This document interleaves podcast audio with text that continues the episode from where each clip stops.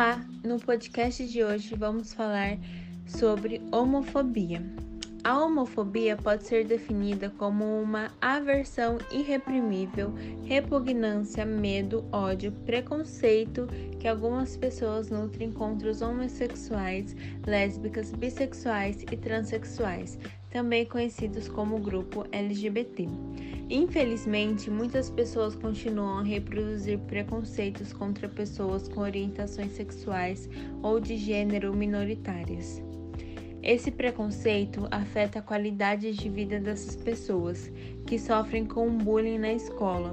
Homofobia é o terceiro motivo mais recorrente de bullying, segundo esta pesquisa e a discriminação, tanto desconhecido quanto de membros da própria família.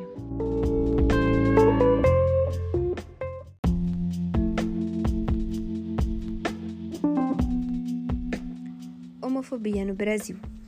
O Supremo Tribunal Federal determinou que a discriminação por orientação sexual e identidade de gênero passa a ser considerada um crime. 10 dos 11 ministros reconheceram haver uma demora inconstitucional do legislativo em tratar sobre esse tema. Apenas Marco Aurélio Melo discordou, o que por si soa bem estranho.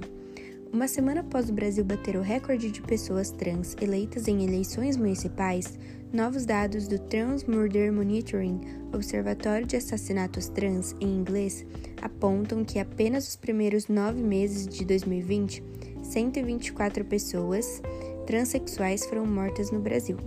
Com isso, o país ocupa o inglório topo do ranking dos mais violentos para essa população pelos 12 anos consecutivos. México e Estados Unidos vêm em seguida, com 528 e 271 assassinatos reportados, respectivamente, um ato de extrema crueldade.